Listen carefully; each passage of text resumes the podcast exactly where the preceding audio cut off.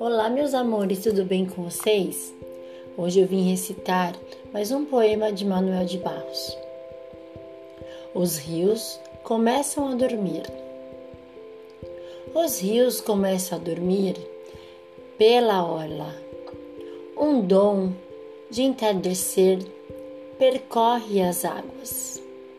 Nas entranhas dessas lagoas, os sapos tocam violas. A 15 metros do arco-íris, o sol é cheiroso. A ciência ainda não pode provar o contrário.